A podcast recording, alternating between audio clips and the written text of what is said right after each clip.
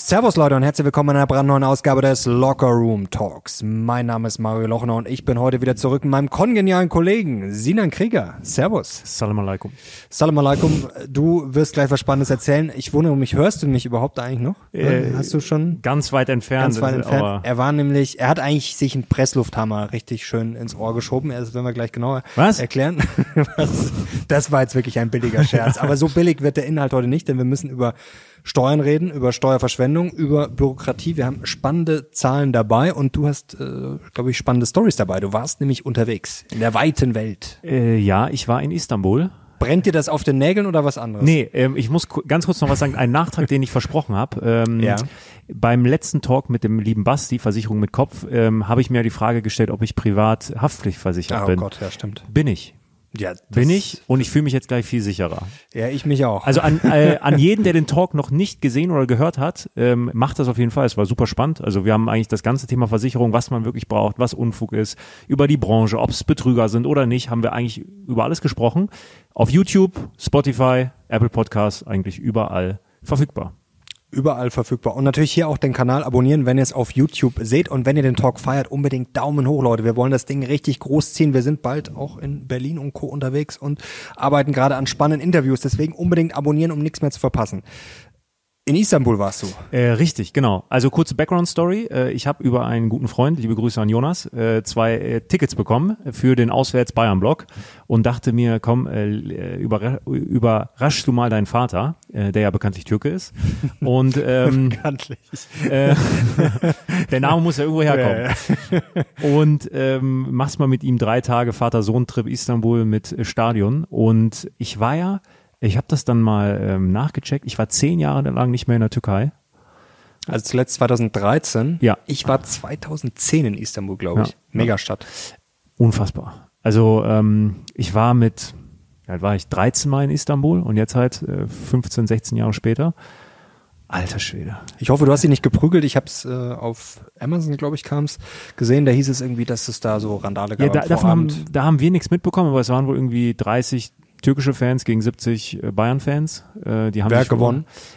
Ich habe gehört, dass ähm, ein türkischer Fan im Krankenhaus waren, aber fünf Deutsche. Okay. Ja, wollen wir uns, wollen wir es nicht ins, ins Ich Lächerliche weiß es, ziehen? nein, nein, aber es, es, äh, es ging auf jeden Fall äh, gut ab. Das war lustig, weil es wurde vorab äh, von den Fanbeauftragten dringlichst davon abgeraten, individuell anzureisen. Die haben vom ähm, Sultan Ahmed Platz, also Blaue Moschee, Hagia Sophia, das kennt man ja, haben die äh, eine Buseskorte organisiert gehabt. Okay. Mein Vater und ich kamen auf die glorreiche Idee, natürlich individuell anzureisen. Äh, mit der U-Bahn, voll mit Galatasaray-Fans. Ich war der Einzige mit Bayern-Trikot. Hast du es angezogen? Ja, Boah, da Ja. schneide ich. ja, äh, gut. Ähm, ich falle ja eigentlich so nicht auf da, aber halt mit dem Trikot. War aber alles ganz friedlich. Dann wollten wir rein und ähm, die zur Einlasskontrolle und dann kamen zwei nette Polizisten auf uns zu, haben gesagt, bitte Trikot ausziehen, wir wollen es ja nicht provozieren. ich hatte noch so einen Zip-Pulli mit, den habe ich dann rübergezogen. Ja, und dann mussten wir, äh, dann sind wir so außen rum äh, in den Gästeblock und das war schon krass. Also Wie die, laut war es? Also äh, im Fernsehen haben sie ja ständig mit diesem Dezibelmesser Ja. darum gefummelt. Angeblich, ich glaube, Pressluft haben es 130 Dezibel und was war- sie gemessen haben, so 131, 132. Also das, das kann man nicht beschreiben. Ich habe Videos gemacht äh, mit dem Handy, aber das, das bringt das nicht rüber. Also du hast den neben dir nicht verstanden, kein Wort. Die Bayern-Fans waren gut, die, die haben die, die Stimmung gemacht, aber du hast es nicht gehört, weil wenn Bayern den Ball hatte und die haben ihr Five-Konzert da äh, losgelassen, das muss man mal erlebt haben. Äh, unglaublich. In der Allianz Arena, da kann man sich immer gut unterhalten mit Äh, dem da, Nebenmann. da, ging, da ging gar nichts. Nachher war halt Blocksperre. Das war lustig, das noch dazu. Äh, wir mussten noch eine Stunde im, im Block bleiben, bis das ganze Stadion leer war. Und dann mussten wir in Busse rein. Also man durfte nicht woanders hin, in Busse. Dann haben die die gesamte Autobahn abgesperrt, nur für diese Bus-Escort. Das waren so 20 Busse mit Bayern-Fans. Durch ganz Istanbul. Alles abgesperrt. Dann haben sie uns so um 12 Uhr nachts, kurz nach 12, wieder am Sultan Ahmad Platz rausgelassen. Zweieinhalbtausend Bayern-Fans und so. Und jetzt Wow. müsst ihr nach Hause kommen. Das war schon eine unfassbare Reise. Hat sich gelohnt. Und immerhin gewonnen. Ja. Schlecht gespielt, aber reicht ja, wenn man die letzten 20 Minuten dann bequem äh, zwei Tore schießen kann. Also taktisch alles richtig gemacht.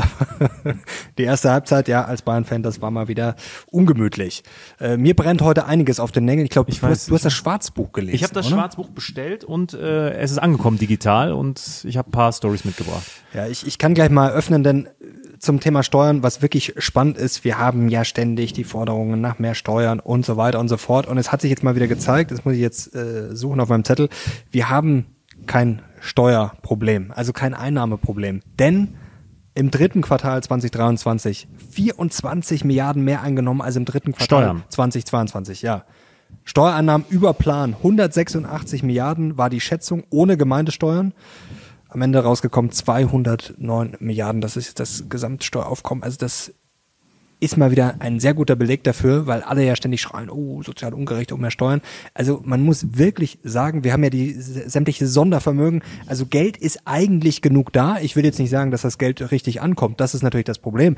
Aber nach höheren Steuern schreien, also wer das macht, der hat aus meiner Sicht keinen Verstand und vor allem auch keinen Anstand. Wir, wir hatten das ja schon einige Male. Ähm, es gibt ja verschiedene Berechnungsweisen, aber Deutschland ist ja relativ gesehen das Land, ich glaube, in den Top drei mit den höchsten Steueraufkommen für die Einzelpersonen. Ich glaube, Belgien ist noch sehr, sehr hoch. Ja, es kommt immer drauf an. Ja. Belgien ist ja, also Familien, wie viele Kinder. So. Also bei Singles ist Deutschland auf Platz zwei, da ist Belgien So. vorne und sonst äh, gut ist und wie gesagt, es kommt immer auf die Steuern, äh, So. Einkommensteuer, Erbschaftssteuer und so aber grundsätzlich, und so Deutschland ist schon ein sehr hochbesteuertes Land. Ja, vor allem auf Einkommen. Das So, ist natürlich äh, Und verrückt. äh, es ist ja diese alte Logik in einem Land, was überall top ist, was so Steueraufkommen äh, anbelangt, nach höheren Steuern zu schreien, macht halt irgendwie keinen Sinn. So, es muss ja, wo, es muss an etwas anderem äh, liegen. Und da habe ich ein paar Stories mitgebracht. Äh, da wirst du dann relativ schnell merken, wo das Geld so hinfließt. Da fällt mir gerade was ein. Ich weiß jetzt leider den Namen nicht. Ich glaube, ah, von, also du kennst das Gesicht auch, kennen wahrscheinlich die meisten Zuschauer. Ich glaube von NTV. Ich habe es äh, als als Short gesehen. Ich weiß nicht mehr auf Instagram oder auf äh, TikTok. Äh, Frau Wissler von der Linkspartei. Vielleicht ist es auch schon ein bisschen älter. Auf jeden Fall fand ich das sehr, sehr schön, weil sie hat wieder ihre klassischen sozialistischen Parolen rausgehauen.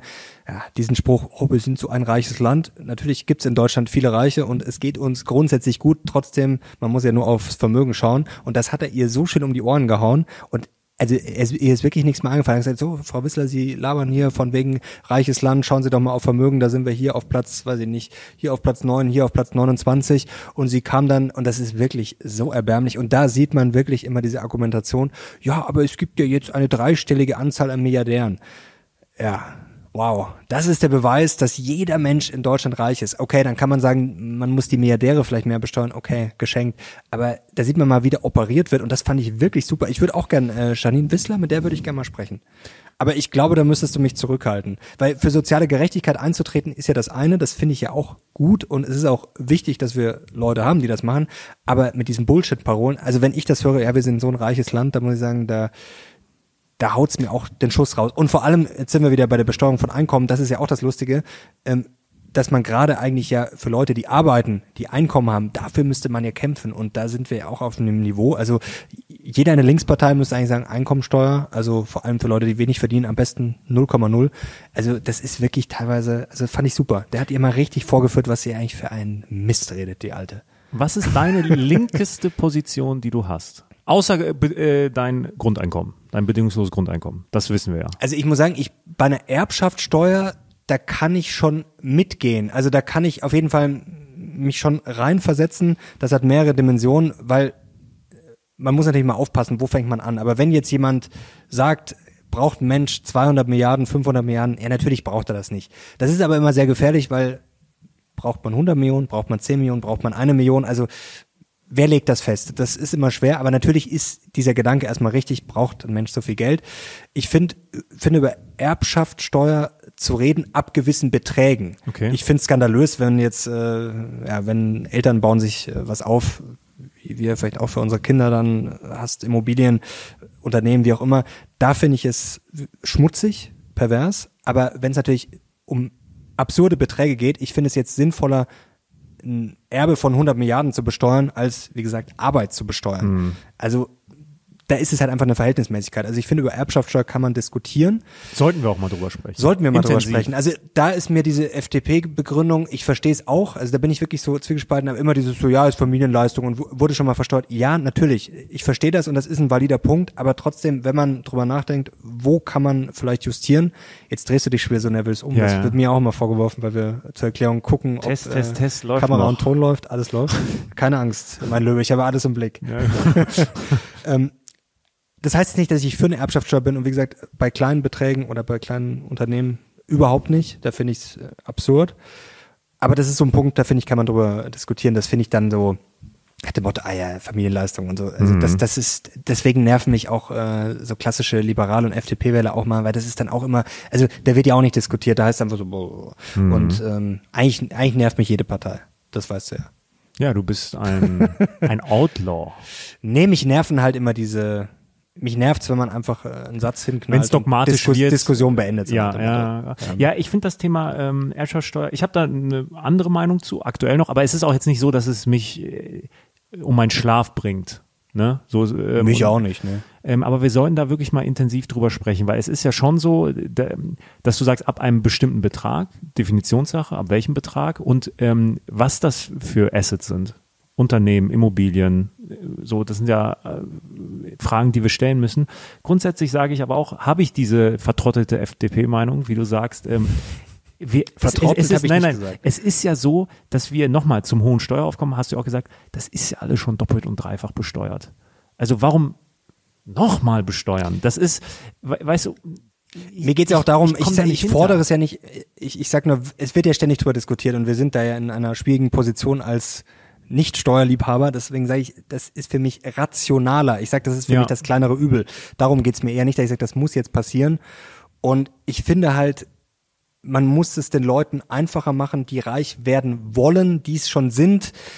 Ja, die kann man jetzt auch nicht sagen, auf die hauen wir drauf und das sind jetzt die Opfer, aber ich finde halt, wenn wir es irgendwie verteilen müssen und äh, das ist halt gerade in Deutschland immer schwierig, dann finde ich, müssen wir denen, die noch nicht viel haben und die reich werden wollen, ob das jetzt sich ein Aktienvermögen aufbauen, ob das Ja. Arbeit ist, ob das ein Selbstständiger ist, ob das ein Unternehmensgründer ist, denen müssen wir es, finde ich, viel, viel einfacher machen und wenn jetzt jemand schon wirklich es geschafft hat, dann heißt das noch lange nicht, dass er bestraft werden muss oder bestraft werden soll, aber trotzdem, ich finde, der Fokus muss immer darauf liegen, dass wir, ja, dass wir ein reicheres Land werden, dass wir vor allem ja den Bürgern mehr lassen und da muss ich sagen, ja, da sind wir noch Ja. in einem traurigen Zustand. ja, das stimmt.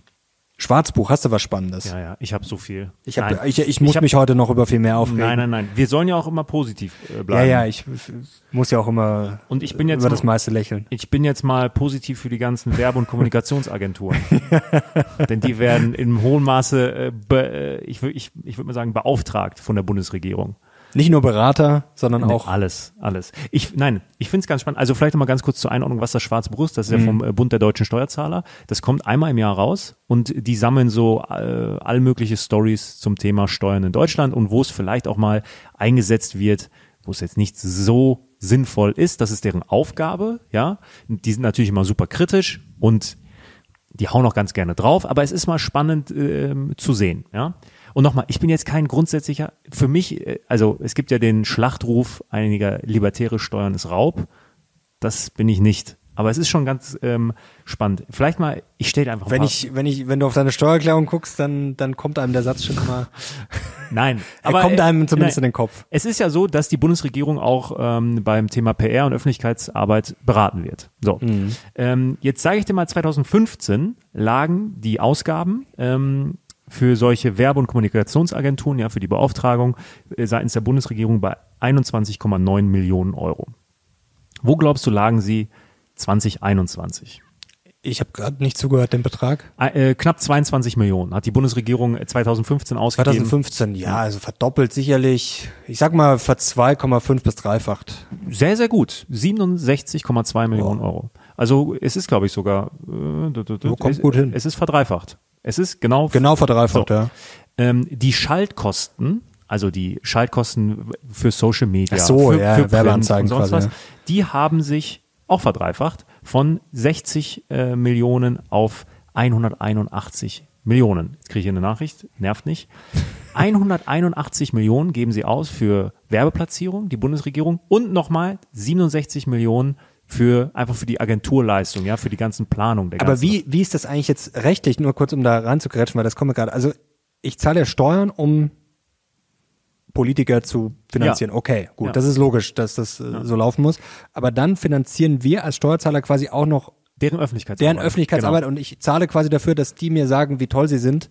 Richtig. Das, und ist schon, ist das, ist das eigentlich, äh, also an, Das an wird- Juristen unter euch, ist das irgendwie das wird auch kritisiert. sinnvoll? Das wird auch kritisiert. Also das ist immer ein sehr, sehr schmaler Grad, dazu komme ich auch Mhm. gleich. Dann wird zum Beispiel für Gesetzesgebung geworben, schon teilweise bevor sie durch den Bundesrat sind. Das Mhm. ist, das grenzt an einen Skandal.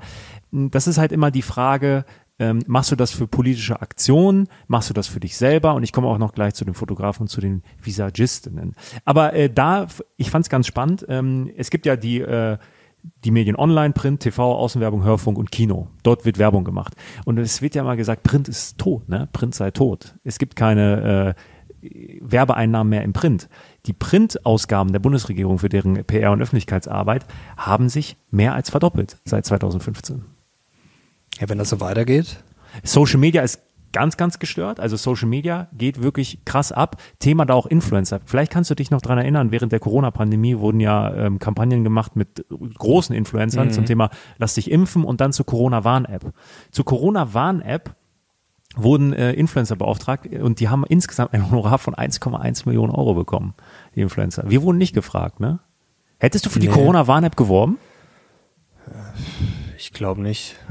1,1 Ich habe die auch nur so, ich habe die mal, aber mir war das auch alles dann schnell zu dumm irgendwie. Und ähm, es werden nicht nur Influencer beauftragt, sondern die ganzen äh, Ministerien haben auch eigene Social Media Kanäle, ja, Facebook, Instagram und sonst was. Und das Innenministerium, äh, das Innenministerium, schätz mal, wie viele Social Media Kanäle es hat. Also Das Innenministerium. Innenministerium, warum braucht man da mehrere? Also für jede quasi, gut, Innenministerium kü kümmert sich auch Ja. um Sport zum ja, Beispiel. Und alle Ableger hier. Äh, hier Ja, 15. Na, 149. 149 Social Media. Also ich glaube, da geht noch was. Ey, da geht noch mehr. Und das ist nur ein Ministerium. Also hier, ich habe hier mal die, die Auflistung mitgebracht. Wir können es auch, glaube ich, einblenden. Das sind die Social Media Accounts der ganzen Ministerien. Hast du ein? Aber ich sehe das auch nie. Also das Einzige, was ich sehe, ist eigentlich auf Twitter. Ja. Da sehe ich immer die Accounts, die, ja, halt Baerbock, Scholz und Co. Aber sonst ist, ist hier schon mal was vom Innenministerium, keine Ahnung, auf Instagram und, also noch nie. Ich bin auch Reichsbürger, deswegen. Ja, türkischer Reichsbürger. nee, also ich überlege gerade, also jetzt natürlich für Öffentlichkeitsarbeit, dass ich jetzt eine, eine PR stelle, das ist natürlich klar, dass man das alles braucht und das, glaube ich, könnte sogar teilweise sogar besser sein, dass man da mehr Informationen kriegt. Ja. Oder ja, das kann man sicherlich immer verbessern, aber weiß ich jetzt nicht die anderen Sachen. Ich frage mich schon, wo das Geld da auch schon wieder alles hinfließt, weil das müsste ja, die müssten ja so präsent sein, Ja. du müsstest ja den ganzen Tag nichts anderes mehr sehen. Wir sind in der falschen Filterbubble. Ja, Bei uns, wahrscheinlich. wie gesagt, nur ähm, Also, aber ein Mensch, der alle, alle Sachen hier abonniert hat, den würde ich auch schon mal unter Generalverdacht stellen. äh, nächste Wissensfrage an dich, die wirst du wissen. Ähm, welche Partei hat denn im Vergleich zu 2017 äh, prozentual am meisten zugelegt bei den Ausgaben für Öffentlichkeitsarbeit? Ja, die Grünen wahrscheinlich. Richtig. Ja. 169 Prozent Wachstum der Ausgaben. Es gibt nur eine Partei, äh, wo es weniger geworden ist. Das ist die SPD. Ansonsten alle zugelegt. AfD 20 Prozent, FDP 44 Ja, wer Prozent. so einen charismatischen Kanzler hat, Ja. der, der braucht natürlich keine Öffentlichkeitsarbeit mehr. Und ja, das, aber bei den Grünen, ja, es hat ja auch anfangs gut funktioniert. Ja. Aber die haben. Die Aber haben, dann- Also 2017 lagen die Ausgaben bei äh, 15,8 Millionen. Jetzt 2021 bei 42 Millionen. Da wird richtig reingebuttert. Und jetzt kommen wir zu deinem Lieblingsthema, zu den Fotografen und zu den Visagisten. Das finde ich gar nicht so schlimm. Also das kann ich sogar noch am, das kann ich ganz ehrlich noch am ehesten verstehen, denn da muss er natürlich auch die Verhältnismäßigkeit sehen. Ich habe mich da auch schon drüber lustig gemacht, aber wir wollen jetzt vielleicht ja auch nicht, wenn dann Olaf Scholz mit seiner mit seiner nein. Aktentasche rumläuft wie der Heckenpenner. Aber schau mal, 2013 lagen die Kosten der Bundesregierung, 2013, das ist noch nicht so lange her, zehn Jahre. Zehn Jahre. Und da waren als du die, zum letzten Mal in Istanbul warst. Richtig. Das, ist, da, ist das Zufall? ja, da waren die Politiker jetzt nicht hässlicher. Oder? Ja, weiß, weiß, habe ich jetzt nicht im Kopf, So. aber Da lagen die Ausgaben bei so circa 500.000. Jetzt, für, für was? Für alles. ja, Fotografen und Visagisten Also für die Bundesregierung Richtig. quasi. Okay. Und das ähm, und Visagistinnen, das sieht man kaum in der Abbildung, so wenig war das. Mhm. Jetzt 2021, äh, 22 liegen wir bei über 1, also bei 1,5 Millionen. Also über eine Million Euro mehr. Also ist eine Ja, Ver- Verdreifachung. Es ist, eine Verdreifachung. Und schau jetzt mal, das werden wir auch einblenden, wie viel mittlerweile die Visagistinnen ausmachen. Das Ja, ist viel. Also ist das, ist das zu rechtfertigen? Also grundsätzlich, dass Fotografen angestellt werden, dass auch Make-up-Artists angestellt werden, das finde ich ja in Ordnung, weil das soll ja ein bisschen hübsch aussehen. Ne? Man will ja jetzt nicht ungeschminkt alle sehen. War das sexistisch? Es tut mir leid, wenn's, also ich, ich finde es in Äh, Ordnung. nee. Aber, aber eine, eine Verdreifachung der Kosten in zehn Jahren, ist das verhältnismäßig? also ich stelle mir da jetzt die Frage, ob das Ganze, was ich vorher schon gesagt habe, nicht nur ob es verhältnismäßig ist, sondern ja, wann das noch, das ist, kann jetzt nicht illegal sein, aber trotzdem, man muss sich jetzt mal vorstellen, das kann jetzt immer so weitergehen. Dann verbraten die irgendwann, keine Ahnung, so viel Geld, dass man nur noch überall zugeballert wird mit, oh, tollen Bildern und so weiter und so fort. Weil wir haben ja schon mal grundsätzlich eine massive Berichterstattung von öffentlich-rechtlichen Rundfunk, von äh, freier Presse, also private Presse. Wir haben ja so viele auch Fotografen, die ständig alle verfolgen. Natürlich habe ich dann vielleicht mal einen eigenen Fotografen, der dann Bilder macht, aber also es ist ja jetzt nicht so, dass keiner was mitbekommen würde von der Bundesregierung. Also es geht ja quasi nur um PR-Vermarktung. Das ist ja im Endeffekt Wahlkampf, Ja. wenn man es mal so nennen will. Und dass das dann quasi, ja, ich weiß es nicht. Ich finde das schon, Ich find's hart. ja, mh, da muss man mal drüber nachdenken. Ich finde, aber so, es mutet schon irgendwie seltsam an. Vor allem, wenn man merkt, okay, das wird immer teurer. 1,5 Und Millionen. es scheint ja auch irgendwie nichts zu bringen. Also es, es gibt jetzt im Kabinett, es gibt keine Politiker, in meinem Fall, ich bin heterosexuell, wo ich jetzt sagen würde, Mensch, die ist genau nach meinem Geschmack. Nicht Annalena. Nee. Nee. Du? Nee, aber du, ich muss sagen, ja, Darf man das die- nach meinem, also nach meinem Geschmack, das klingt auch wieder so herrisch wahrscheinlich, aber so, die ich gut finde, Da habe ich attraktiv. ehrlich gesagt auch noch nie drüber Nee. nachgedacht. So, also ich muss sagen, optisch ist diese Bundesregierung, als sie jetzt angetreten sind, wahrscheinlich eine der besseren, aber es liegt vielleicht auch daran, Ja. dass sie so ein bisschen, ja, so Lindner, Baerbock, Habeck, der war immer ein bisschen jünger, aber Karl. Ja, äh, Karl, ja, da, da, wahrscheinlich hat der am meisten Ausgaben für, für die Frisur. Die ist, glaube ich, die ist, glaube ich, äh, sehr aufwendig. Nee, Spaß beiseite. Ja, das ist schon, das ist schon heftig. Ich, ich mache noch ein bisschen weiter, weil das wird ja auch über den Weg gelaufen sein. Es, es gibt ja diese Riesenkampagne, ähm, wie man ähm, sparen kann und wie man der Umwelt etwas Gutes Mhm. tun kann. Hier damit Heizung runterdrehen, auch mal kälter duschen etc. Das ist ja eine Riesenkampagne. Waschlappen. Wie es Kretschmann Äh, Die ist bis hatte. 2025 ähm, angesetzt und die kann bis dahin 83 Millionen Euro kosten. 83 Millionen Euro, teilweise finanziert aus, jetzt kommt's, Notlagenschulden. Ja, das ist Wahnsinn. Vor allem, was steht jetzt da drin? Das Problem ist ja immer, was, wenn das jetzt was Wichtiges wäre, dann könnte man da noch drüber reden, aber meistens sind das ja wirklich so richtige Deppenanwahl. Also, dass man, da steht wahrscheinlich drin, nicht zu, nicht drei Stunden lüften und gleichzeitig die Heizung auf äh, Stufe 5 drehen. Richtig. Sowas wahrscheinlich, genau. Das ist dann die Kampagne und die wird überall Print, wie gesagt, Print, TV, Social Media. 83 Millionen. 15 Millionen pro Jahr. also das. Problem ist ja, dass ich glaube, ich, fast jeder Mensch nicht so dämlich ist, dass er das macht und die, die so dämlich sind, die, die machen es dann entweder trotzdem oder kriegen es gar nicht mit. Also das ist halt wirklich, Das wird ja. Ja. auch kritisiert, also über die Wirksamkeit und über die, über den Informationsgehalt. Weil zu sagen, dreh die Heizung nicht komplett auf oder duschen ein bisschen kälter, das ist ja, das weiß A jeder, ja, dass es ähm, Energie spart, aber die Frage ist, macht es deswegen einer, wenn der Kretschmann sagt, so drehst du die Heizung nur auf vier? Ach, stimmt, das war in der Bild auch genau damals abge. Also ich hätte da ja schon wieder Angst, wenn sowas kommt, gerade von der Bundesregierung. Mittlerweile ist ja alles so aufgeladen. Da hätte ich ja wirklich Angst, dass es da mittlerweile viele Kandidaten gibt, die das sehen und erstmal sagen, so, ich lasse erstmal den ganzen Dezember Ja. die Fenster offen und drehe erstmal die Heizung auf fünf auf. Da würde ich mir eher Sorgen machen, dass die Leute schon äh, das Gegenteil machen. Aber gut, es ist natürlich auch teuer dann. Hier in äh, München auch ein Riesenthema. Hier droht uns ein neuer Berliner Flughafen. Weißt du was? Nee. Die zweite Stammstrecke. Ach so, ja gut, da hätte ich jetzt drauf kommen können. Der Hauptbahnhof hätte es aber auch sein können. Ja, ähm, also die S-Bahn-Strecke, man geht jetzt davon aus, eine Zeitverzögerung von, von wie vielen Jahren? 15. 15 Jahren, richtig. Ey, du bist Vielleicht habe ich es gelesen auch Und mal. so. eine äh, Kostenverdopplung von so circa, ähm, Ja gut, das ist ja leider schon nix nix Neues mehr. circa 30 Milliarden.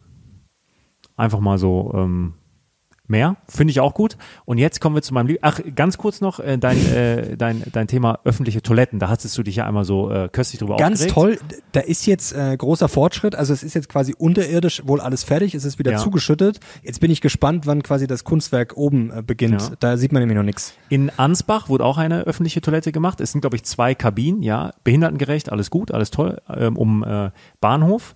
So sieht die schöne Toilette aus. Ich zeige sie dir einmal. Nicht auf den Preis super. gucken. Also kannst- nee, ich- ich- Was glaubst du, hat die gekostet? Eine Was Toilette. kostet sowas? 1,5 Millionen? Nein, nein, nein, nein, viel weniger. Aber 362.000 Euro. Oh, ich schlag Für- da immer schon mal viel mehr drauf. Aber für eine Toilette. Ja, ja. Sie kostet aber auch 50 Cent die Benutzung und damit könnten laut ähm, äh, Aussage der Stadt die Betriebskosten von 1000 Euro im Monat schon mal reingeholt werden. Also das ist schon mal super. Stimmt, man hat ja auch noch Betriebskosten. Ähm, 300.000, ja. Kommen wir aber zu meinem Lieblingsfall, weil er so schön klein ist, aber für mich Deutschland in einem Fall wirklich perfekt erklärt. Also, wir sind im schönen Germering. Auch in Bayern. Gar nicht so weit weg. Ja, ist ja Dort wurden der von München, oder? Das Germering. Ja, Südöstlich, oder? Müsste Ja. es sein? Im, äh, dort wurde für den Landkreis Fürstenfeldbruck 2014 5000 Parkscheiben. Also das sind äh, die, die man ins Auto legt, wenn man Ja. nur begrenzt parken kann, wo du Ja, deine. Zeit äh, Ja, einhältst. 5000 Parkscheiben für nur 1000 Euro. Ne? Egal, 1000 Mhm. Euro wurden dafür aus Steuergeldern ausgegeben, 5000 Parkscheiben und kostenlos an die Bürger verteilt. Ne? Okay. Dann aber hat irgendwann, äh, acht Jahre war alles in Ordnung. Und jetzt hat dann ein Bürger ein Knöllchen bekommen, obwohl er so eine Parkscheibe drin hatte. Für falsch parken. Und wieso hat er die bekommen? War drin. Irgendwas falsch abgedruckt, die Zahlen oder sowas? Ja, die, die Zahlen sind im Uhrzeigersinn abgedruckt. Eine Parkscheibe muss aber nach DIN-Norm und nach irgendeiner Norm, ne, wir sind ja in Deutschland, müssen die gegen den Uhrzeigersinn aufgedruckt sein. Und demnach sind diese äh, Parkscheiben alle nutzlos. Und jetzt, da musste er 20 Euro zahlen. Und jetzt äh, die 2000, Ja gut, das die noch ist immer übrig noch ein guter Preis. 20 Euro. Die, die 2000, die noch im Besitz der Stadt sind, die mussten jetzt alle entsorgt werden. Und das beschreibt Deutschland für mich perfekt. Da wird etwas gemacht, ja, das wird falsch gemacht von irgendeiner Behörde, dann fällt es lange nicht auf und dann kommt ein, das musst du dir mal vorstellen, da kommt dann ein Falschpark-Hero, wie heißen die? Äh, Knöllchen. Parkwächter, keine so, Ahnung. Kommt dann hin und sagt, das ist aber mit dem Uhrzeigersinn, das, das geht gar nicht. Dadurch, das ist ja höchst strafbar. Ja? Es ist, das geht wirklich gar nicht. Ja, zack, Das ist wirklich- und jetzt wird alles ad acta gelegt. Da, als ich das gelesen habe, ach, da habe ich mich wieder, da, da habe ich mir echt gewünscht, äh, wieder in Istanbul zu sein. Da ganz kurz zu, jetzt, jetzt, ich bin natürlich befangen, ne, weil mir das nahe liegt. Ähm, und ich sage jetzt nicht, äh, Istanbul oder die, oder die Türkei ist der Blueprint für Deutschland. Um Gottes Willen, nein. Aber manchmal ist es da so schön einfach, weißt du? Wenn du mit den Leuten sprichst, da wird dann, das ist teilweise chaotisch, aber da wird eine Lösung gefunden.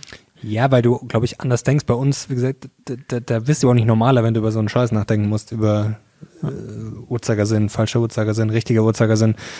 Äh, Das macht einen, glaube ich, auch nicht äh, gerade flexibler, schneller im Kopf. Also das sind so, das sind ja fast schon Parallelwelten. Unfassbar. Unfassbar. Also ich habe auch was Unfassbares für dich. Das ist nicht so so schlimm, wie es gemacht wurde bei den Schlagzeilen, aber ich finde es trotzdem schon mal spektakulär. Das wäre was für dich. Das könnte dir nämlich auch noch drohen als äh, Fußballfan oder uns besser gesagt. Erzähl. Der VfL Osnabrück hat Schlagzeilen gemacht und zwar wurde das ganz groß, oh, Steakesser, Fleischesser werden bestraft und zwar die Mitarbeiter. Das war die Schlagzeile, dass quasi Gehalt abgezogen wird. So ist es jetzt nicht. Also es stimmt nicht, wenn du jetzt beim VfL Osnabrück Angestellter bist und kriegst, sage ich jetzt mal, 3000 Euro brutto und du isst ein Fleisch, dass du dann quasi eine Strafe zahlen musst. Das stimmt so nicht. Also die Schlagzeilen waren so ein bisschen overhyped. Aber ich habe es extra recherchiert. Es gibt eine sogenannte Gemeinwohlklausel. Wenn ich beim VfL Osnabrück, die spielen in der zweiten Liga, sind glaube ich wieder letzter vor, nee, Braunschweig ist glaube ich letzter, ne? Aufgestiegen sind äh, wie meistens im Tabellenkeller, egal. Eine Gemeinwohlklausel, wenn ich da arbeite, und die stellen quasi alle Mitarbeiter, die jetzt neu eingestellt werden, also da haben jetzt schon relativ viele diese Gemeinwohlklausel drin. Im Arbeitsvertrag, du musst das nicht unterschreiben, also es ist freiwillig, aber es läuft so, also wenn du quasi diese Gemeinwohlklausel unterschreibst, dann bekommst du zusätzlich 750 Euro Gehalt. Also du kriegst erstmal mehr. Und dann, ich lese jetzt vor, wird quasi abgezogen, was umweltschädlich ist. Also du kriegst erstmal diesen Bonus und dann musst du quasi, das ist dann auch wieder so ja, freiwillig, also du musst halt dann schauen, was hast du für einen äh, Fußabdruck. Zum Beispiel jetzt hier bewältigt ein Mitarbeiter täglich 20 Kilometer Arbeitsweg mit dem Auto. Das ist jetzt Aussage hier vom äh, Geschäftsführer vom Osnabrück. Äh, einem normalen Verbrenner ist sein ökologischer Fußabdruck in einem Jahr mit 52 Euro belastet. Dann würden jetzt zum Beispiel da von diesen 750 Euro 52 weg. Und hier, das kann man nochmal vorlesen hier, das ist jetzt, also wie gesagt, das ist jetzt Quelle äh, der Verein oder der Geschäftsführer. Hier, wer in einem Zwei-Personen-Haushalt mit mittlerem Einkommen in einer 70 Quadratmeter Wohnung wohne, habe gemäß des Rechners des Umweltbundesamtes bei einer gemischten Ernährung und gemischtem Anreiseverhalten zur Arbeit, mal Auto, mal öffentlicher Nahverkehr, laut VfL-Geschäftsführer einen CO2-Abdruck von etwas über 400 Euro. Und dann wird dir quasi, du hast 750 Euro Guthaben und dann werden dir jetzt zum Beispiel jetzt hier in diesem Fall 400 Euro abgezogen. Also, wenn ich Veganer bin und mit Fahrrad komme, kriege ich die 57 Euro komplett ausbezahlt. Also es hat, das Wichtige ist, ist alles mit, Ar- mit Arbeitskontext, so habe ich das Ja. jetzt äh, Also verstanden. zu Hause genau. kann ich Fleisch essen. Ja, Aber auf genau. der Arbeit und wie wird das getrackt? Haben die ja, eine das, das ist, Kantine oder? ja, das ist dann so eher so auf freiwilliger Basis. Ich glaube, das ist schon so ein bisschen so nach dem Motto, ja, so mitmachen und so weiter und so fort. Ich weiß jetzt auch nicht, wie streng das kontrolliert wird, ob jetzt da, wenn einer äh, jetzt jeden Tag mit dem Auto kommt und, so, und sagt dann, ja, hier bin ich mit dem Fahrrad gekommen, ich weiß nicht, wie streng das behandelt wird, keine Ahnung. Es müsste eine anonyme Pets-Plattform Ja. geben, so intranet-mäßig. Ich werde den oh, VfL der Osnabrück Mario, genau der hat eine. Bockwurst gegessen.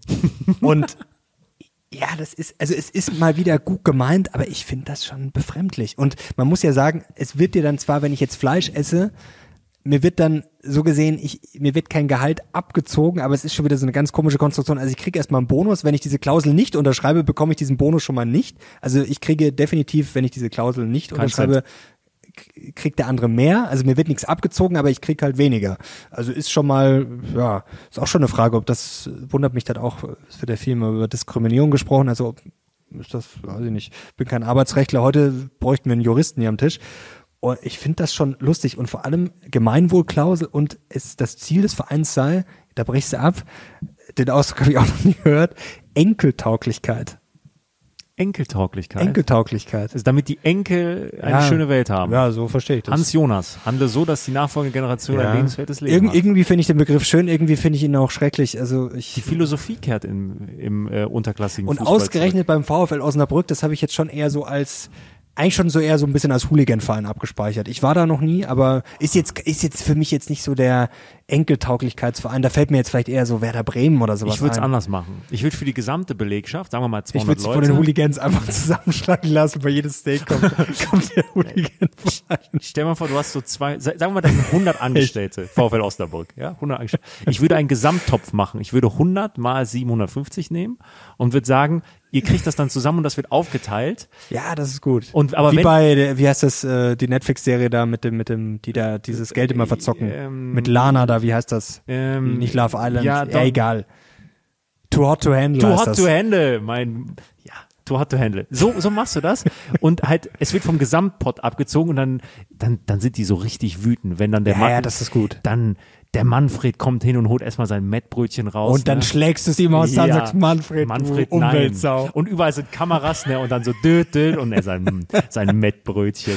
Das, da, da, Das finde ich, das werden wir machen. Ja. Das werden, das werden wir bei unserer Belegschaft machen. ja, das, ich finde das super. Immer schön Druck erzeugen Ja, und schön das Gruppen, Druck. Gruppendynamik. Mm, ja. Positiv ausgedrückt. Es gibt das ja auch in, äh, es gibt das ja mit Zigaretten, also mit Rauchern. Es, ich fand das mal ganz spannend. Es gab irgendwie so eine ähm, Zusammenrechnung, so im Schnitt hat ein Raucher drei Urlaubstage mehr als ein Nichtraucher. Durch Also ein seine stabiler Raucherpausen. Raucher geht schon zehnmal am Tag zum Rauchen, So, oder? das Locker. ist also übers Jahr im Durchschnitt drei Urlaubstage. Also drei Tage, wo er nicht arbeitet. Und ich habe, ich weiß nicht mehr, wo es war. Ich glaube, es war aber auch in Deutschland. Ein Chef hat Nichtrauchern äh, drei Urlaubstage mehr gegeben. Das finde ich aber gut. Gut, aber dann musst du auch wirklich alles kontrollieren. Jetzt stell dir Manfred vor, der vom PC hockt und am Tag 50 Mettbrötchen frisst, dann in der Zeit arbeitet er, gut, er kann vielleicht nebenbei was lesen, aber also ja, das sind so Sachen, ich, ich, ich bin irgendwie kein Freund von solchen Sachen. 50 Mettbrötchen weg, krass am Tag. Ja. Mit Zwiebeln, ne? Ja, aber Mettbrötchen sind geil. Ich komme ja nicht aus dem Rheinland, aber ich, ich war da mal, wie heißt das, Ürige oder so in, in Düsseldorf, eine Freundin besucht. Ich weiß nicht, ob du das kennst. Doch, du kennst sie in Düsseldorf schon gut Ja. aus, oder? Da, das ist ja quasi wie so ein Hofbräuhaus da. Und da gab's so richtig schöne, ordinäre Sachen, so Mettbrötchen und so Gurken und so. Ja, das ist ja. super. Ja, da also, kann ich leider nicht mitreden, aber weil- da, mit so die ekelhafteste Vorstellung an Kulinarik ist, kennst du früher noch diese Mettigel? Ja, das habe ich auch noch Und nie. die haben da Salzstangen reingepackt. Ja, ja, das kenne ich schon. Ich glaube, ich habe das auch noch nie live Die gesehen. weichen ja auf im Met. oh ja. Also das wirklich bodenlos. Das, Bodenlos. wir, ich habe gleich noch ein paar spannende Aktien für dich dabei. Heute noch, äh, dass wir noch ein bisschen Aktien-Content haben, wirklich was Interessantes. Aber vorher kommen wir noch zur Bürokratie und das finde ich auch interessant. Das ist auch schon wieder so ein Hinweis, dass der Staat nicht unbedingt die Lösung ist, sondern manchmal eher das Problem. Nämlich Berlin. Die haben ja in den letzten Jahren super Schlagzeilen fabriziert, dass man immer mal eine Wahl zusammenbringt und da geht's ja, viele kritisieren das ja drunter und drüber. Ist jetzt nicht unbedingt das Vorbild, äh, würde ich jetzt mal sagen. Berliner Zustände, Berliner Verwaltung. Jetzt würde man ja denken, oh, die sind komplett unterbesetzt und in Berlin gibt's ja gibt's ja mehr Arbeitslose, das ist ja jetzt kein äh, böses Gerede, das ist ja so, dass es jetzt in Berlin mehr eine höhere Arbeitslosenquote gibt als jetzt zum Beispiel in München. Und da kann man sagen, oh, die sind ja so beschäftigt und die kommen da vielleicht gar nicht mehr hinterher. Das Witzige ist aber in Berlin, das ist ein NZZ-Artikel aus dem Jahr 2021, kann ich euch mal empfehlen, ist frei zugänglich, heißt, wieso läuft doch im dysfunktionalen Zustand Berlins haben sich viele gut eingerichtet. Und da schreibt die äh, NZZ, danach kommt in Berlin auf 12,6 Einwohner ein öffentlicher öffentlich Bediensteter. Also nochmal? Ein Bediensteter auf 12,6 äh, Einwohner. Bürger. Okay. Und in Hamburg ist es nur noch einer auf 14,2, also quasi weniger pro Bewohner. Und in Bayern und Baden-Württemberg sind schon 16 Bewohner. Also auf gut Deutsch, in Berlin gibt's mehr Beamte, es funktioniert aber schlechter. Jetzt ist das natürlich nicht der Beweis dafür, dass Beamte faul sind und dass mehr Beamte es unbedingt schlechter machen, aber ich finde das schon, ich finde das schon sehr, sehr interessant. Ich weiß, in welchem Zusammenhang ich das spannend finde. Ähm, kannst du dich daran erinnern, im Kanzlerduell war das? Äh, ähm, jetzt ähm, bei der letzten, wo ähm, Olaf Scholz nach Wirecard gefragt wurde. Und seine Antwort war, wieso ist doch alles super, wir, wir haben unsere, Schlü unsere Schlüsse draus gezogen, wir haben jetzt ein Ministerium da geschaffen und 500 neue Beamtenstellen geschaffen. Und dann so, ja super, klasse. Genau das ist das Thema. Glaubst du, dass die 500 neuen Beamte jetzt in diesem Finanzaufsichtsministerium, was da neu geschaffen wurde oder, oder aufgestockt wurden, sind jetzt zwangsläufig bessere Arbeit leisten, dass das nicht nochmal passiert?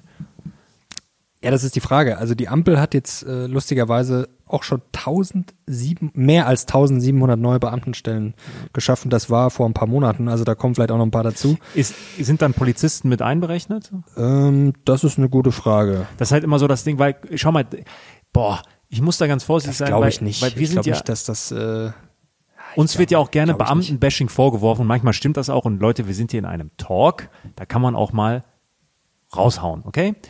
Ähm, Beamter ist ja, ist ja nicht gleich Beamter. Also für mich ist ein Polizist irgendwie was anderes in meinem Kopf als jemand, der beim Finanzamt sitzt und Stempel macht. Du weißt, was ich meine, ne? ja, ich So. verstehe dich. So, ich will nur sicher gehen. Deswegen ähm, muss man da mal ein bisschen differenzieren. Aber ähm, deswegen weiß ich jetzt auch nicht, ob bei dieser, ob bei diesem Verteilungsschlüssel, den du genannt hast, ob da auch Polizisten mit eingerechnet sind oder nicht. I don't know. Ich glaube jetzt eher nicht. Also das klingt schon eher so nach Beamtenapparat. Also es sind unter anderem 249 davon waren äh, Habeck. Ähm, Ministerium, Okay, dann also äh, Polizisten. Wirtschaft und also ich denke, dass da keine Polizisten dabei sind. Da geht es glaube ich schon um klassische Beamte, also im Ministerium zum Beispiel.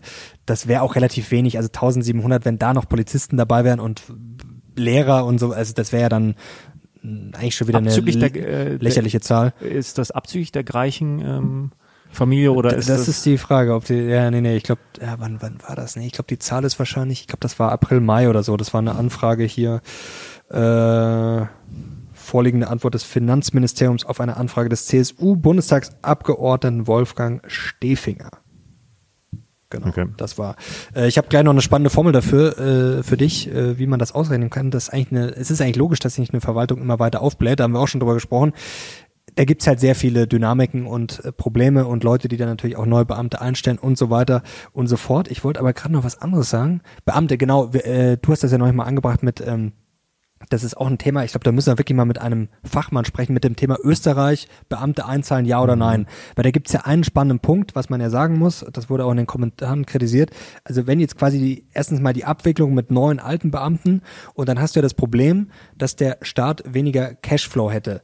Also wenn du jetzt quasi, wenn die Beamten einzahlen müssten, dann müsstest du ja entweder dem Beamten das Gehalt kürzen, ja, das wäre wahrscheinlich eher schwierig, oder du müsstest ihm das Gehalt erhöhen, das heißt, dann wäre es für den Cashflow des Staates unterm Strich auch wieder nix, weil das Geld wird ja quasi erst äh, später wirksam und wenn du jetzt sagst, ja, die müssen auch einzahlen, dann muss ich ihm mehr Gehalt zahlen, das heißt, dann ist äh, sozusagen die Cashflow-Rechnung des Staates äh, auch wieder nicht besser. Also das ist wirklich ein kompliziertes Thema. Da müssen wir, glaube ich, echt mal ja, am besten mit einem aus Österreich sprechen, wie die das äh, ich bewerkstelligt glaube, wir haben. brauchen für dieses Thema nicht nur einen Österreicher, sondern wir brauchen auch einen deutschen Beamten, der da äh, die Seite vertritt. Ich glaube, wir brauchen beides, weil das ist ein enorm komplexes Thema.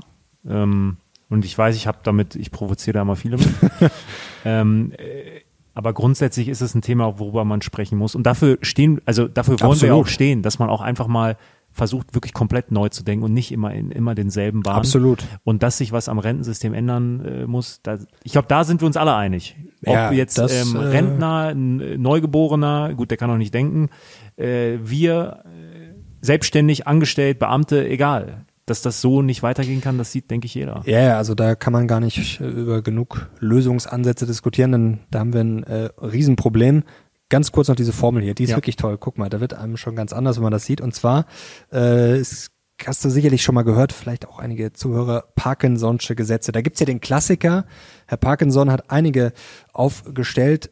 Dieses äh, eine Aufgabe, die Erledigung einer Aufgabe dehnt sich aus, quasi wie viel Zeit man dafür hat. Also auf Deutsch, wenn ich jetzt eine Aufgabe habe und ich habe acht Wochen Zeit dafür, ja, dann lasse ich mir wahrscheinlich auch acht Wochen Zeit dafür. Wenn ich nur ein paar Stunden habe, ja, dann erledige ich sie halt. Kann sein natürlich, dass ich in acht Wochen die Aufgabe viel besser erledige, kann aber auch einfach sein. Bei Journalisten sagt man, sich tot recherchieren. Also es ist wahrscheinlich so ein Mittelding. bisschen Zeit ist gut, mhm. aber zu viel Zeit, ja, lädt dann ein zur Zeitverschwendung. Und Herr Parkinson hat hier eine Formel aufgestellt. Und zwar geht's da um Beamtentum und wie sich das sozusagen selber aufbläht. Hier, die Formel lautet, x ist gleich 2k hoch m plus l durch n. X ist, was vorne steht, Anzahl an neuen Beamten, die Jahr für Jahr angestellt werden. Dann kommt zweimal K. K ist Zahl der Angestellten, die Beförderung anstreben, indem sie neu Untergebene einstellen. M, K hoch M ist dann die Anzahl der Arbeitsstunden pro Person, die der Anfertigung von Memoranden im internen Büroverkehr dienen. Also da sieht man mal, es gibt Leute, die wollen aufsteigen, steigen, äh, stellen dafür neue Leute ein, dann habe ich neue Leute, dann muss das ja quasi wieder alles sich selbst verwalten, was dann mehr Aufwand wird. Dann habe ich plus L, das ist die Differenz zwischen dem Alter der Einstellung und dem Alter der Pensionierung. Das spielt dann natürlich auch noch eine Rolle. Und dann teile ich das durch N, die Zahl der Verwaltungsvorgänge, die vom Personal des Büros tatsächlich erledigt werden. Das ist diese Formel. Ich habe nichts verstanden. Ja, aber also wie gesagt, da fängt es ja schon an, Leute, zum Beispiel du wärst jetzt hier im Beamten und sagst, ich würde eigentlich schon gerne befördert werden, aber da müssen wir richtig Gas geben, da brauche ich jetzt erstmal fünf neue Mitarbeiter. Kommen die fünf neuen Mitarbeiter und dann muss ja, wie gesagt, dann muss ich ja das alles ja. wieder, dann muss, muss das ja dokumentiert werden, Memoranden und wie wir, also das ist schon spannend. Das ist wirklich spannend. Ob das stimmt, klar, ist eine andere Frage, aber wie gesagt, so ein Verwaltungsapparat die, also das ist ja auch komplex, denn man müsste sich ja im Endeffekt irgendwie als Beamter selber abschaffen, jetzt mal ganz plump formuliert. Das oder als ja Politiker. Punkt. Das, das ist ja, ähm, es ist ja die Ökonomie des irgendwie Vereinfachen, dass wenn Leute etwas vereinfachen wollen, entschlacken wollen, es nur noch komplizierter wird. Weil du auf die Gesetze nochmal Antigesetze machst und das sieht wieder. Das ist ja das große Ding. Und ein System schafft sich ungern selber ab. Ist ja auch klar. Ne? Würden wir auch ungern tun. Ähm, aber es ist ja nun mal Fakt, immer mehr Gesetze, immer mehr Verordnungen, immer mehr Bürokratie, immer größerer Staatsapparat, immer weniger Wachstum. Jetzt gerade. So. Ja, und vor allem das Problem ist, man möchte ja meinen, äh, das hat Habeck ja auch gesagt, es geht alles viel schneller, Genehmigung und so weiter und so fort. Wenn man Beamte einstellt, das klingt ja erstmal logisch, weil man sich denkt, okay, da muss sicherlich viel abgearbeitet werden. Ich habe jetzt einen Antrag, einen Bauantrag, keine Ahnung, das dauert dann normalerweise zwei, drei Jahre bei uns, dauert lang und dann stelle ich Beamte ein, dann geht das schneller. Aber das will ich jetzt dann aber auch mal sehen. Also es werden ja mehr Beamte eingestellt. Also da müsste ja theoretisch mit jedem Beamten, den ich einstelle, müsste das ja schneller gehen. Aber so einfach ist es, glaube ich, nicht. Ja. Also äh, das ist schon alles sehr, sehr kompliziert. Jetzt sind wir so negativ wieder. Ich habe heute schon viel gelacht, du. Ich finde das alles sehr, sehr lustig. Äh, ich finde ja Slatan Ibrahimovic ganz toll. Der hat ja vor kurzem so ein Interview gegeben. Mit Piers mit, äh, Das war ja wieder der Knaller. Und das fand ich sehr schön. Das passt eigentlich ganz gut zu uns, weil da wurde er gefragt, ob, ich, ob er glücklich ist oder was, was Glück für ihn ist. Und dann meinte er, Glück, gerade jetzt, ja. Glück sind Momente. Und er meinte dann, kann aber in zehn Minuten schon ganz anders aussehen. Und das trifft es eigentlich ganz gut. Also, ja, zehn Minuten kann sich ja die Welt komplett ändern. Also, es kann eine Kleinigkeit sein, kann auch was Schlimmes sein. Ich fand das eigentlich fast schon philosophisch. Hm. Jetzt, Thema Berlin. Also, ich dachte, du wurdest, du wurdest angerufen gerade. Nein, ich habe mein Thema Berlin. Weißt du, was das hier ist? Nicht lesen. Guck, guck dir nur das Bild an. Nee. Das ist ein Fahrradtresen. Oh, da, da stand ein Bier drauf, oder? Habe ich das richtig ja, gesehen? Ja, das Bier gibt es aber nicht dazu. Das da ist ärgerlich. mit meinem, mit, mit dem Lastenrad geht's nicht. Ich kann mit meinem Rad reinfahren. Wir werden es einblenden. kann dort meine Füße abstellen und kann dort einen Drink genehmigen, den ich, äh, ich muss Wo stelle ich die mitbringen. Füße? Also ich Da. fahre da rein, Ja. kann hier. Genau. Vorderrad geht dann da vorne Ja, rein. das ist klar. So, und das wurde gebaut für knapp 9000 Euro. 9000 Euro, Aus, das kann, aus das, Steuergeldern das natürlich. kann ich aber billiger bauen, du. und wurde in Berlin montiert. Und nach der Testphase wurde gesagt, das machen wir nicht nochmal. Das ist aber ärgerlich. Dafür ist dann Geld da, für einen, für einen Fahrradtresen. Das ist ja das Problem und ich bin auch kein Fan der Schuldenbremse und ich bin auch dafür, dass wir massiv investieren, aber du hast natürlich dieses Problem, ja, für was wird das Geld dann ausgegeben? Und es ist wirklich, es ist zum Mäusemelken. Da Also es ist wirklich, wenn man dieses Schwarzbuch liest, da kriegt man, da kriegt man richtig Hass. Weil ohne- das ist Hass, was dann kommt. Ja, das sei ja, dann, dann kommt Hass, und Hass, dann musst Hass. du nur und dann liest das Buch, das ist richtig gut. Buch lesen und danach auf die Steuererklärung gucken.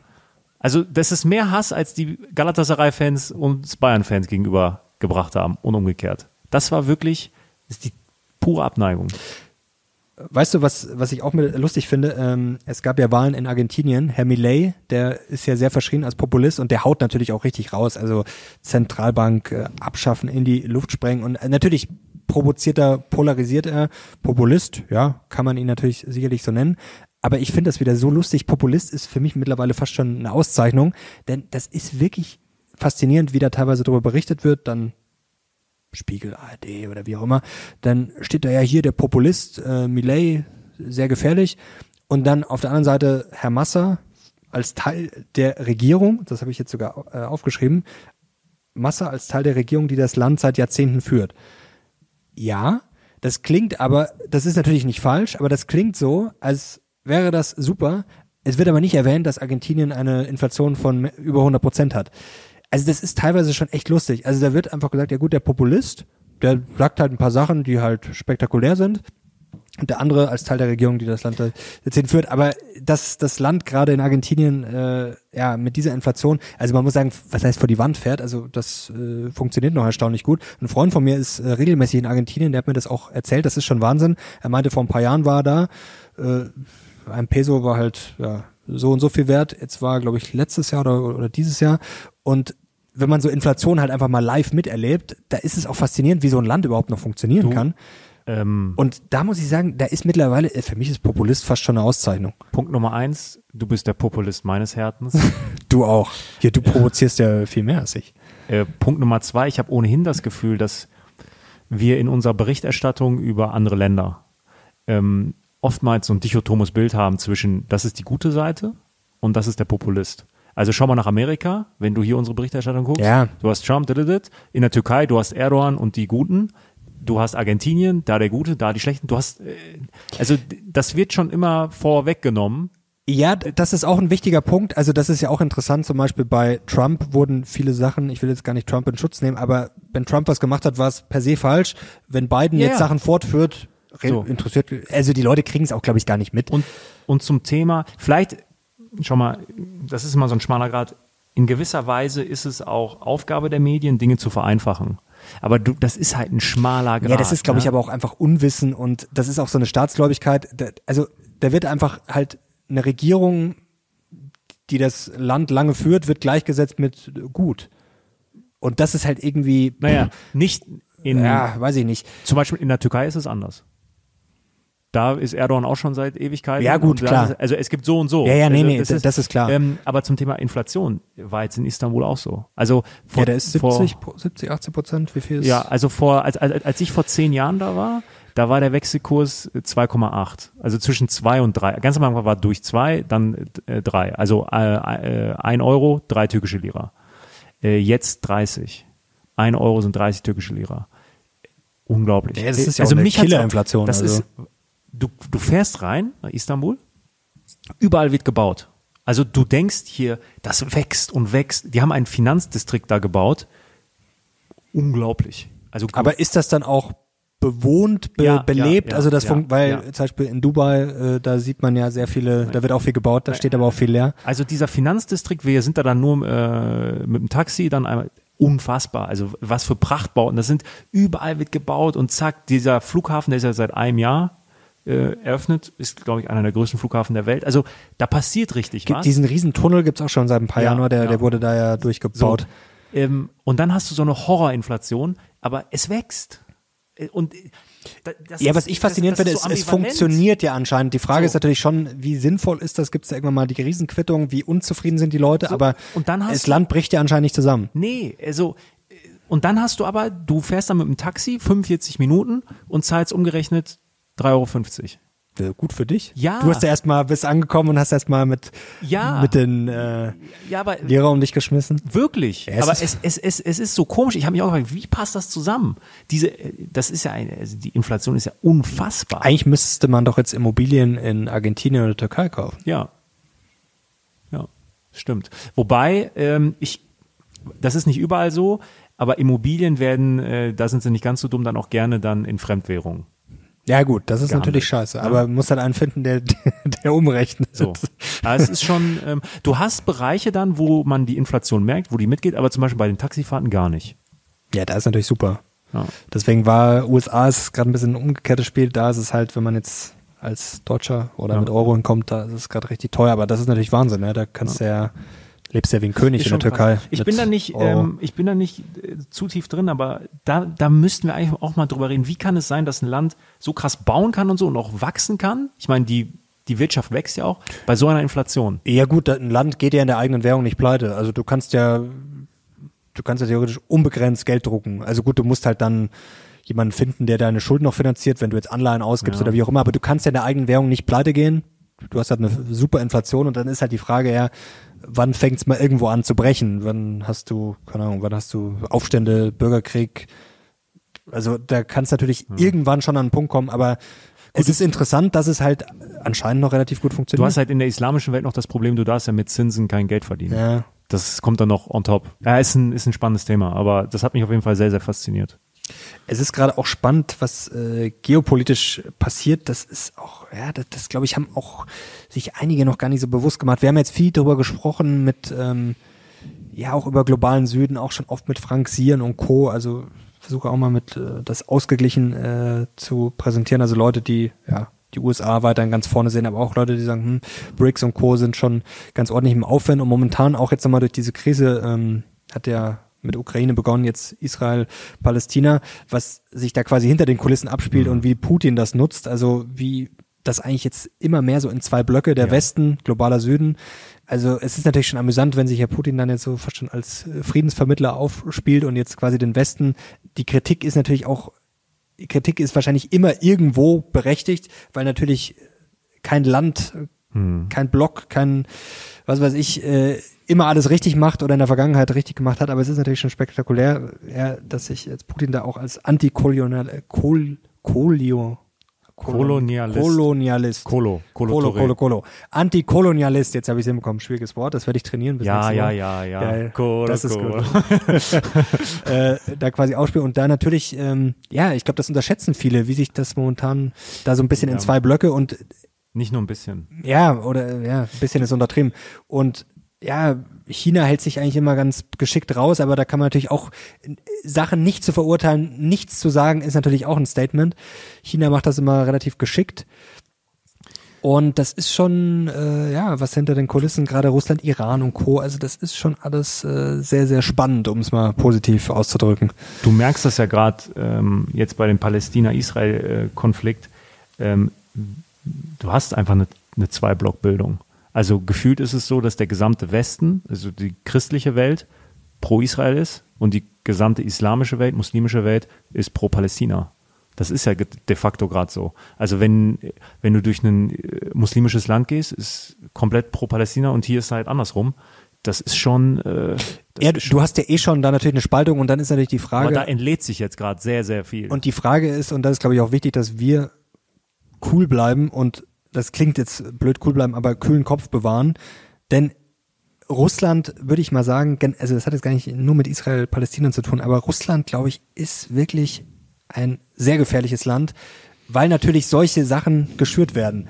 Und Länder wie Russland, ja, ich will jetzt hier keine, kein Russland-Bashing machen, aber natürlich hat Putin Interesse daran, äh, auch eine starke AfD in Deutschland zu haben, eine, eine Spaltung zu haben und natürlich auch, wie gesagt, dann den Westen jetzt da schlecht hinzustellen. Und ich will jetzt nicht sagen, dass der, es geht nicht darum zu sagen, der Westen macht alles richtig und Putin macht alles falsch, darum geht's nicht. Aber es werden natürlich Sachen auch mit gewissen Interessen natürlich aufgeheizt. Und ich glaube, das ist momentan wirklich äh, eine, eine ja, schwierige Lage und ich glaube auch, dass sich das nicht beruhigen wird. Es sagen ja auch viele Sicherheitsexperten und das wäre jetzt auch keine Überraschung. Ich glaube auch, dass sicherlich das Anschlagsthema, was wir ja schon vor einigen Jahren hatten, was ja vor der Pandemie, das mhm. war ja schlimm. Also das hat man schon fast ein bisschen vergessen. Da war ja wirklich sehr, sehr viel geboten. Und ich glaube, dass das auch äh, wieder kommen wird, äh, weil da einfach sehr viele ja, glaubst du Zündeln das, im Hintergrund. Glaubst du, dass, Pu dass, äh, dass Putin mehr Interessen hat als wir oder niederträchtigere Interessen hat als wir, außenpolitisch? Das ist schwer zu sagen, aber Russland ist natürlich schon ein Land, was bei den ganzen Entwicklungen äh, mit dem Rücken zur Wand steht. Also man muss ja zum Beispiel nur mal auf das ganze Thema gucken, erneuerbare Energien und Co. Russland ist natürlich abhängig von Öl und Gas, was zum Beispiel jetzt auch interessant ist, äh, gerade was schon auch, klar, aber also es wird dann immer gesagt, der mischt damit, tut der wahrscheinlich auch, ja. So und dann. Und es ist halt schon mal eine Diktatur, das muss man natürlich ja. auch sagen. Natürlich hat jedes Land Interessen, aber ich würde jetzt, also dass Deutschland seine Interessen jetzt oder Europa die ultra hart vertritt, äh, ja, würde ich jetzt. Äh, aber wenn du zum Beispiel nicht in, unterschreiben. In, äh, in Syrien war ja auch mal so ein Thema und dann hieß, ah, die Russen mischen auch mit und die Amis. Ähm, und dann, ja, natürlich mischen die alle mit. Das ist ja auch nicht, das ist ja keine Verschwörung. Äh, äh ja, wir nein, nein. mischen auch mit, so gesehen. Aber dann, aber aber ich glaube jetzt nicht, dass ja, wir. Es also, ist ja naiv zu glauben, dass wir ähm, dort immer nur vertreten sind, um Frieden zu schaffen und die anderen immer nur, weil sie irgendwelche Machtspiele haben. Nee, darum geht's nicht. Aber es geht ja auch um, äh, das, das meine ich nicht. Aber man muss sich ja mal Sachen anschauen, wie zum Beispiel auf Social Media. Da ist das ja relativ äh, offensichtlich. Ähm, als der Ukraine-Krieg losging, das sieht ja ein Blinder auch immer noch auf YouTube. Wenn du in die Kommentare schaust, gefühlt, auf, ob das TikTok, YouTube ist, du hast, wenn es um solche Themen geht wie Russland und Co., du hast gefühlt, sind 99 Prozent pro Russland, pro AfD. Und ich glaube jetzt nicht, dass Deutschland über Hackerangriffe zum Beispiel jetzt den Einfluss auf den Wahlkampf in Russland nimmt. Jetzt mal um, um so ein Beispiel zu nennen, glaube ich jetzt zum Beispiel Trotz eher nicht. der 149 Social Media Accounts ja. des Innenministeriums. Ja, die wären wahrscheinlich auch zu doof dafür, die ganzen, äh, die da sitzen. Wie geht nur? die würden sich wahrscheinlich die, den russischen äh, Kollegen die Zähne ausbeißen. Aber das sind so Sachen, was ich meine. Also natürlich vertritt jeder Interessen, natürlich man, es ist ja auch legitim, Einfluss zu nehmen, aber ich glaube schon, dass da nochmal ganz andere Einflussnahmen äh, passieren und gerade in Sachen Desinformation und Co., also da ist Russland schon sehr weit vorne. Vermutlich. Aber gut, äh, das, äh, wie gesagt, ist, ist auch nur meine Meinung. Aber äh, es ist auf jeden Fall, glaube ich, wichtig, das auch mal wahrzunehmen, was da gerade passiert und ich glaube, viele kriegen das äh, gar nicht so wirklich mit. Ich möchte eine Lanze für alle Internet-Trolle brechen. Ihr seid super. Internet-Trolle versüßt mir jeden Tag den Tag. Ja, viele sind auch lustig dabei. Ja. Also wenn man merkt, das ist echt, dann ist es ja auch doch irgendwie lustig. Wenn man aber das Gefühl hat, okay, das sind dann schon eher Bots. Das ist natürlich nein, was Gefährliches. Nein, smarte Internet-Trolle sind wirklich, das ist Kulturgut. Das verstehen die Leute jetzt noch nicht. In 20, 30 Jahren, wenn wir auf die Anfänge des Trolltums schauen, da sind, wir haben so gute. Hier, wie, wie, wie heißt der? Unser Neckbeard Admirer. Der ist super. Auch sehr klug. Ja. Und das ist kein ähm, russischer äh, nee, nee. Bot-Account. Der ist, der ist einfach gut. Der ist also wirklich Neckbeard Admirer. Ein Superstar. Wirklich. Jetzt muss ich ja nochmal kurz auf meinen Zettel Vielleicht schauen. mal für einen Talk. Würdest du dich das trauen? Ja, natürlich. Mit dem Neckbeard Admirer? Die Frage, ob er du, sich traut. Du bist eingeladen. Aber ich weiß gar nicht, wer den Talk so guckt. Wenn du da das trollt siehst, er wenig, glaube ich. Wenn du das siehst, du bist eingeladen. Er trollt eigentlich schon konsequent unter die ja. ganzen Finanzaccounts. Ja. Ähm, ich, ah, ich habe, äh, genau, das wollte ich ja gerade, habe ich das schon gesagt, hier mit dem äh, Flüssiggas. Das ist interessant. Es kam nämlich der äh, World Energy Outlook gerade raus von der Internationalen Energieagentur und das ist schon Wahnsinn, was da vorausgesagt wird. Da sieht man wieder, der Markt regelt halt dann doch. Es dauert mal ein bisschen länger und zwar bis 2030 soll die Kapazität für Erdgasverflüssigung um 45 Prozent wachsen und ganz vorne dabei, wohl hier siehst du es, wie das ja. äh, steigen soll. 60 Prozent davon USA und Katar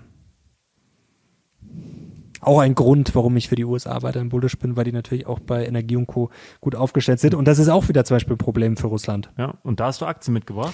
Äh, ja, was nämlich interessant ist, äh, da wird ja schon länger hochgefahren und immer mehr äh, so Tankeraktien. Ich finde das, das ist ein super kompliziertes Also die, Ding. die die Schiffe haben und dann ja, Reedereien, aus Schiff- Amerika nach Schiffe- Europa bringen. Ja, wo die überall hinfahren, äh, so tief habe ich das jetzt nicht äh, recherchiert, aber es ist interessant, weil da sind manche wirklich schon gut gelaufen, zum Beispiel Scorpio Tankers, äh, richtig, also Klingt auch geil. Ja, das klingt wirklich geil. Die hatte ich sogar mal vor, ich weiß nicht, die sind mir irgendwann mal untergekommen, aber wirklich nur so, dass man sich dann mal kurz drauf geguckt, aber nicht genauer verfolgt. Ich glaube, verfünffacht seit dem äh, letzten Tief, verfünffacht, versechsfacht hier Euro nach Frontline Starbike, Flex LNG, Ernst Russ, auch ein deutsches, kleineres Unternehmen, auch interessant. Die sind zuletzt nicht so gut gelaufen. Die sind auch bewertungstechnisch sehr interessant. Maersk auch zuletzt richtig schlecht gelaufen. Und wir hatten mal eine, ähm, da hatten wir doch mal diese Studie, Tenbagger, glaube ich, waren's. 1. Juni habe ich nachgeschaut, da war Okeanis Eco Tankers dabei. Seitdem gar nicht schlecht gelaufen. Ja, hier. So 20, 30 Prozent. Ja, wir sind Also gut. Vielleicht ist das mal was, vielleicht wäre das mal was auf dem Mario Lochner Kanal, vielleicht mal ein eigenes, eigenes Video dazu. Ähm, du hast ja gestern deinen Livestream gemacht auf YouTube. Ja. Und ähm, Am Mittwoch, wir senden ja den Talk erst am Freitag. Stimmt. Ähm, und ich gucke ja mal fleißig dann in den Live-Kommentaren und da haben sich paar Leute darüber unterhalten, dass die mal so eine äh, Mario Lochner Stonk-Aktie mal ähm, pushen wollen. Ja. Ist das eigentlich verboten? Ist das verboten? wenn wir Dirk sagen- Müller bezeichnet das ja als Manipulation, aber verboten. Mein Also so eine Ernst Russ, so, ne? Ja, man Könnte muss natürlich schon aufpassen. Also wenn ich mich jetzt hinstelle und sage, ja, ich habe jetzt das gekauft. Das ist alles fiktiv, das ist jetzt nur ein Ja. Gedankenexperiment, ne? Nicht, aber könnten wir uns nicht mal einfach eine raussuchen, damit der Gesamtcommunity einfach krank pushen? Ja, ich glaube, wenn das transparent ist, müssen wir uns vorher mal einen guten Anwalt suchen. Aber äh, das ist ja schon mal ein Unterschied, ob das quasi jetzt, äh, ob ich das öffentlich mache oder ob ich quasi jetzt äh, die Aktie kaufe und dann das zufällig nebenbei erwähne. Also das ist ja schon mal, das sind ja schon mal zwei Paar Stiefel. Welche Aktie würdest du gern pushen? So Ernst Russ. Ja, sowas schön Kleines. Ernst Russ gefällt mir gut. Ja. Weißt du, welche ich geil finde? Shopify? Nein, die, ist viel, zu groß. Natürlich, das war auch nur ein Witz. Jock. Jock? Ja, das, das ist doch dieser deutsche ähm, I-Werbung. Ach so, ja, ja, ja, ja, ja. Die fand ich immer, Also. YOC. Ja. ja, ja, ja. Ich habe gerade bei Jock, ich habe gerade JOK gedacht, deswegen Jock. Jock. Jock würde ich mal ganz gerne mit der Gesamtcommunity, einfach so, weil die irgendwie sympathisch sind, einfach mal pushen. Gibt, vielleicht gibt's die nicht mehr. Einfach Ich finde. Ernst Russ sehr sympathisch. Ernst Russ. Jetzt Leute Aber- nicht jetzt kaufen, bitte. Alles auf eigene Gefahr, keine Anlageempfehlung. Ja, ne? um Gottes Willen, das ist jetzt hier einfach nur dumm geschwätzt. Aber wir müssen uns wirklich mal schlau machen, ob wir so eine Lochner-Aktie mal pushen. ja, das machen wir dann über deinen Namen. Ja, Kriegeraktie klingt auch viel besser als Lochner-Aktie. Kriegeraktie klingt viel, viel schneidiger. Ähm, Sinans ja, Krieger. also schreibt mal in die Kommentare, ob das spannend ist, äh, die Branche. Also das ist wirklich, ja, der Elsässer hat da auch mal drüber erzählt. Und zwar, ähm, da ist ja auch im Norden sehr viel, Norwegen und Co. Also da, da, da gibt es sehr, sehr viele Aktien. Schon heißes Eisen. Das ist auch Wahnsinn, was die für Dividendenrenditen teilweise haben 17 Prozent und so. Das ist schon, also sicher. es ist äh, auf jeden Fall ein sportliches Terrain. So, jetzt glaube ich, haben wir heute wieder einiges äh, besprochen. Weißt du, was noch lustig ist, da haben wir uns heute drüber unterhalten? Das ist, glaube ich, der ultimative Deppentest. Leute, die in der Öffentlichkeit mit offenem Mund rumstehen. Boah, ey. Das, das provoziert mich, muss ich sagen, immer maximal. Auf der Rückfahrt ähm, vom Flughafen nach Hause habe ich genau darüber mit meiner Freundin gesprochen. Genau darüber. Ja, ich mit meiner neulich auch. Menschen, die den Mund immer auf Ja, die so mit offenem Mund durch die Gegend laufen. die sind, die haben 20 IQ-Punkte im Schnitt weniger. Ich glaube eher 30. Das ist so. Das ist wirklich, da muss man sich auch in Acht nehmen, weil da passiert auch dann, wenn die rumlaufen, da passiert auch im Zweifel dann irgendwas Und wenn Dummes. sie dann noch Soßen im Kühlschrank haben, dann sind sie auch noch asozial. Und wenn sie dann noch He, Him oder She, Her im Profil stehen haben. Ja, die Kombination ist aber meistens nicht da. Also, nee, die, die, das Soßen stimmt, im das Kühlschrank mit Him, Shishi, das, Ja, ist, das ist, nee, die das sehr Korrelation, wenig. das wäre mal eine schöne Doktorarbeit Das eigentlich. ist, sehr, das ist sehr, sehr wenig. Also die Überschneidung ist sehr, sehr gering. Aber so Soßen mit Mund auf und einen eigenen E-Scooter. da ist die Korrelation vielleicht, ja, E-Scooter weiß ich nicht, aber die ersten doch. zwei Sachen, glaube ich, Doch. sind schon Pass durchaus auf, da. E-Scooter, einen eigenen E-Scooter. nicht, nicht die gemieteten, einen eigenen E-Scooter. Ähm, Vapen, Vapen, aber mit Geschmack, mit Geschmack. Ähm, Soßen im Kühlschrank und hier ähm, offener Mund. Das ist, ähm, Ich kann nicht mehr. Da sagt jemand, wir, wir schimpfen ja immer nur. Das ist, also, wir haben ja Spaß. Ja. Und jeder kennt diese eine. Jeder hat gerade ein Bild im Kopf. Und diese Person, die sieht bei uns alle gleich aus. Ja, Leute, ich hoffe, ihr hattet heute äh, Spaß. Wir haben, also ich muss sagen, so, so viel Spaß hatte ich schon lange nicht mehr. Ich habe noch einige Sachen hier draufstehen, aber das können wir beim nächsten Mal Mhm. besprechen. Äh, du hast auch ein Buch schon, äh, glaube ich, äh, gelesen. Ja, Spannend verraten wir jetzt nicht. Ja. Ich habe auch spannende Sachen gibt's dann nächste Woche. Deswegen Kanal abonnieren, um nichts zu verpassen. Schreibt auch gern eure Wünsche, wie gesagt, zu Aktien, zu Interviews natürlich für den Talk und Co. Einfach her damit mit euren Vorschlägen. Mensch, ich habe noch einen Kommentar, den will Komm, ich noch kurz, raus. den habe ich nämlich beim letzten Mal schon vergessen. Das war nämlich noch zu Aiwanger. Ähm, da können wir vielleicht beim nächsten Mal genauer drüber reden. Und zwar fand ich den interessant. Er hat geschrieben, hier Dirk privat. Boah, immer wieder diese Sprüche Politik für die Mehrheit machen. Das ist der Kernsatz des Populismus. Die Mehrheit ist immer schon bequem gewesen. Die Mehrheit will billiges Fleisch, billige Energie, viel Gehalt. Die Kunst in der Politik besteht doch darin, über Debatten herauszufinden, was wirklich am besten für die Mehrheit ist und dann mit einer Lösung um die Mehrheit werben. Ist natürlich schon was dran. Weil natürlich zu sagen, so ja, die Mehrheit will das nicht, deswegen ist es falsch, das ist natürlich ist natürlich schon ein bisschen billig. Denn man muss natürlich mal bedenken, wie viele sind dabei, die einfach nur mit offenem Mund auf der Couch sitzen, von ihrem Fahrradständer da träumen und dann aber zu blöd sind, das Fahrrad in die, in die Lücke zu schieben. Also ich, der Kommentar ist natürlich, äh, ja, es ist sehr kompliziert, weil natürlich man muss Politik für die Mehrheit machen. Man kann nicht Politik für eine Minderheit oder für, für irgendeinen Elfenbeinturm machen, aber man kann natürlich auch nicht sagen, nur weil es die Mehrheit will, ist es deswegen richtig. Weißt du, was das Problem ist? Die größten Macher, also die größten Persönlichkeiten der Menschheitsgeschichte, haben genau das gemacht, haben sich gegen die Mehrheit gestellt, aber auch die größten Vollidioten haben sich gegen die Mehrheit gestellt. Ja, das mal, es ist wirklich, also das ist wirklich eine sehr, sehr komplizierte Frage. Ich überlege mir mal bis zum nächsten Mal was, was Spannendes. Interessiert mich auch eure Meinung. Also es ist wirklich ein sehr kompliziertes Thema. Mehrheit, Schlafen, alles ist gut. Ich werde jetzt mich darauf konzentrieren, gleich den Mund lange offen zu halten, wenn die Kamera aus ist, um dich möglichst zu provozieren. Ich schneide das Video ja heute. Ja, du musst den ganzen Zeug hier, Bums hier noch einblenden, Ja, was du ich. angekündigt hast. Leute, danke euch fürs Zuschauen. Ich hoffe, euch hat's wie immer Freude gemacht. Heute war richtig locker Room Talk. Also wir haben ja ich hab keine, jetzt schon Angst. keine Bremsen mehr. Schon Angst. Ja, aber es macht Spaß. Also wirklich völlig frei zu sein. Mir tun echt Leute leid, die nicht einfach. Wir können einfach sagen, was wir wollen. Haben Spaß. Ja. Hauptsache wir sind glücklich. Hauptsache wir sind glücklich. Hauptsache wir sind glücklich. Und ihr natürlich auch, Leute. Danke dir. Danke euch. Wir sind jetzt raus. Bis zum nächsten Mal. Ciao.